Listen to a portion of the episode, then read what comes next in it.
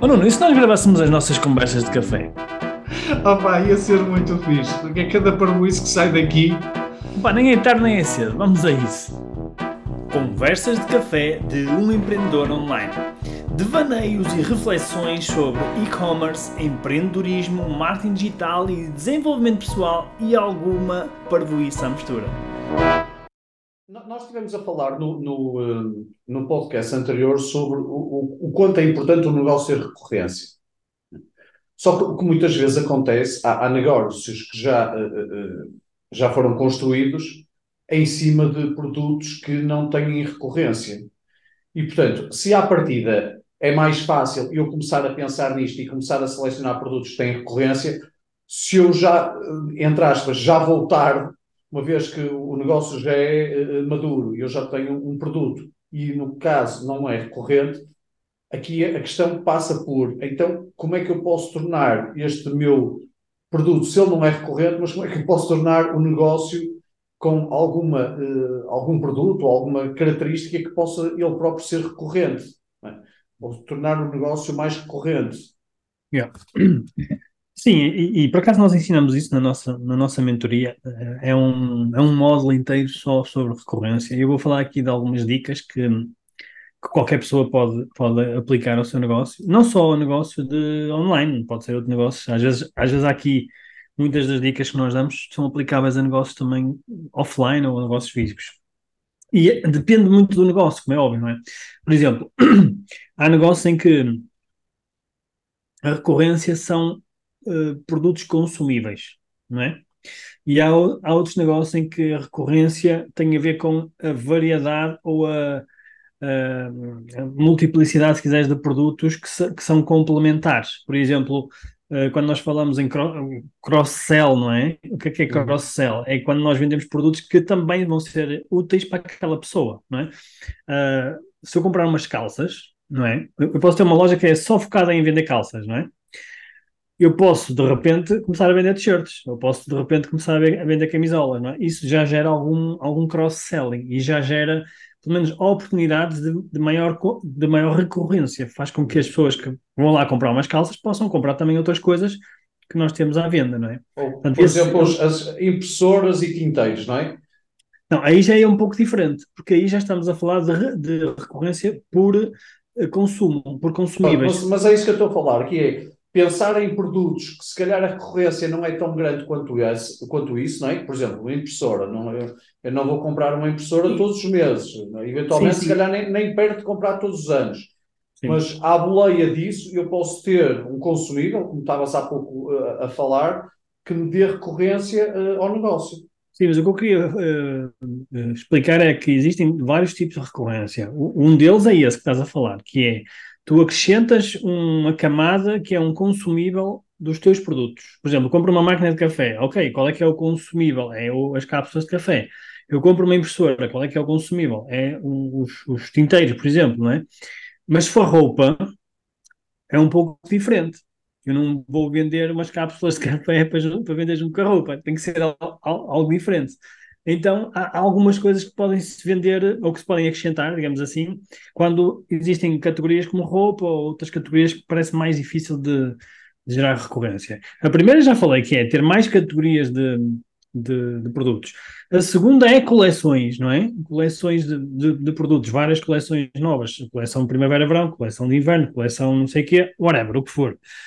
até pode ser coleção de Halloween, coleção de Páscoa, o que nós quisermos, não é? acrescentamos novas coleções, novos, novos argumentos para que a pessoa possa comprar. Mas também existem outras formas, como por exemplo, uh, nós podemos vender serviços acoplados a produtos. Por exemplo, vamos imaginar que eu, que eu vendo roupa. Eu posso vender uma subscrição, por exemplo, de um personal stylist, uma pessoa que, que me vai dar conselhos todos os meses do género Netflix, imagina, tu pagas uma mensalidade Netflix e vês filmes, não é? Ou vês séries. Aqui não, pagavas, por exemplo, uma mensalidade e tinhas sempre o acompanhamento de um personal stylist, ok? Para comprares, por exemplo, na tua loja. Portanto, isto, isto também é uma forma criativa de nós gerarmos mais recorrência usando outras, outros, neste caso, outros serviços, não é?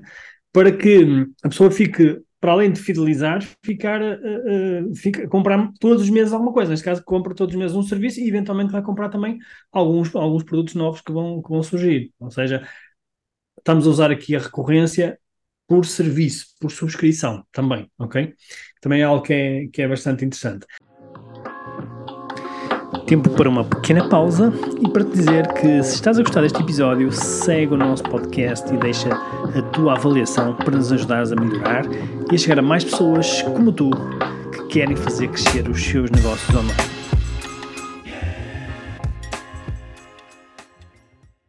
Deixa-me deixa dar um exemplo que eu acho que para mim é, é, é extraordinário. Na, na, altura, para mim, foi mesmo extraordinário. Foi é a lógica das máquinas de café. É? E depois dos. Uh, como é que se chama? Eu não tomo café, portanto. Das, das cápsulas? Das cápsulas, não é? Porque o modelo de negócio é assente não nas máquinas de café, mas nas cápsulas. Cápsulas. Aliás, as máquinas quase que são dadas. Muito baratas, exatamente. Muito baratas, porque onde é que o negócio está? Não está nas máquinas, está nas cápsulas. Porquê? Porque é aí que está a recorrência. Exatamente. Aí está a fidelização de, de, das pessoas, não é, não é propriamente a máquina. E eu acho que esse é um exemplo espetacular, que é como é que eu tenho aqui um produto que já, já de si ele tem valor, que é o caso das máquinas, mas eu prefiro baixar o valor das máquinas para aumentar aqui o, o, o negócio em cima das cápsulas, que é isso que vai dar a verdadeira, o verdadeiro valor do próprio negócio. Exato. E mesmo dentro das cápsulas, se tu pensares bem, uh, pronto, não és consumidor, mas eu sou, uh, as próprias marcas criam diferentes sabores. E, por exemplo, tu, tu podes comprar uma, uma máquina da Nespresso e podes tirar um, uma meia de leite. Estás a ver? Não é só café. Eles criam outros tipos de produtos em cápsula para fazer uso da máquina, não é? Então, o que é que eles estão a fazer? Para além da recorrência que já existe, eles ainda estão a acrescentar novas categorias não é? Sim, sim, para um membro da família é um sabor, para outro membro é outro. É? Exatamente, é? exatamente. Então eu acho que é, é um, esse é um exemplo que é provavelmente o melhor exemplo, se calhar. Mas outros exemplos interessantes, olha, repara bem, por exemplo, quando compras o. Eu sei que não és utilizador de iPhone, mas eu sou utilizador de iPhone.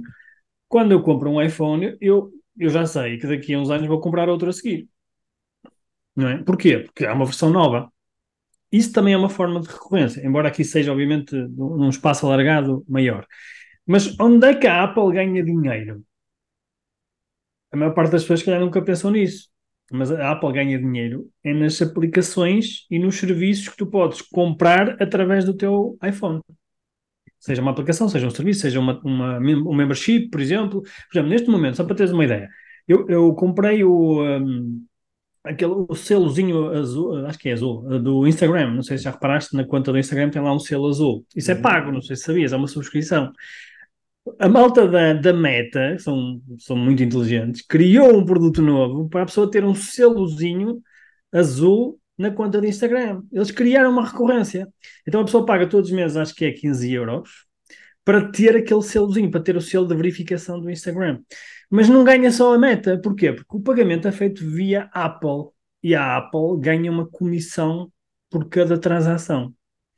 Então, cada transação que é feita na plataforma, da, neste caso do, do iPhone, do, do, da Apple, não é? Eles ganham sempre, ganham sempre uma, um valor de transação e um valor alto, ok? Portanto, eles têm uma, uma, uma ferramenta, tal como o Nespresso tem as máquinas de café, o, o, a Apple tem o iPhone e outras coisas, não é? E dentro do iPhone eu posso consumir como se fosse cápsulas de café, em vez de ser cápsulas, são aplicações, por exemplo. Uh, portanto, este é também um excelente exemplo de um, de um modelo de negócio que, que, que, funciona muito bem com recorrência. Agora, aqui a questão é como é que nós podemos ser criativos para pegar naquilo que nós já temos não é? e, e acrescentar este, este layer de, de, de subscrição e de, e de, repetição de compra. E, e aí podemos ir pelo caminho das subscrições mensais, por exemplo, já quem envie caixas para casa, sei lá, por exemplo, cápsulas de café. Tu podes comprar uma subscrição e receber todos os meses X cápsulas de café não é? Ou podes uh, comprar uma subscrição, por exemplo, se tens um animal em casa, todos os meses receber uma caixinha com, uh, sei lá, uh, brinquedos e doces para o teu animal, ou coisas pelo roer, coisas assim. Portanto, para cada nicho de, de, de mercado, tu podes criar recorrência. Tu tens é que criar produtos novos e criar a necessidade também no, no, no cliente, não é? E eu, eu acho que é dessa forma que nós conseguimos muitas vezes fazer recorrência. E a última dica que eu queria deixar é pensem sempre também o que é que o meu cliente uh, me compra, ponto número um, e segundo, o que é que ele também compra. Não é?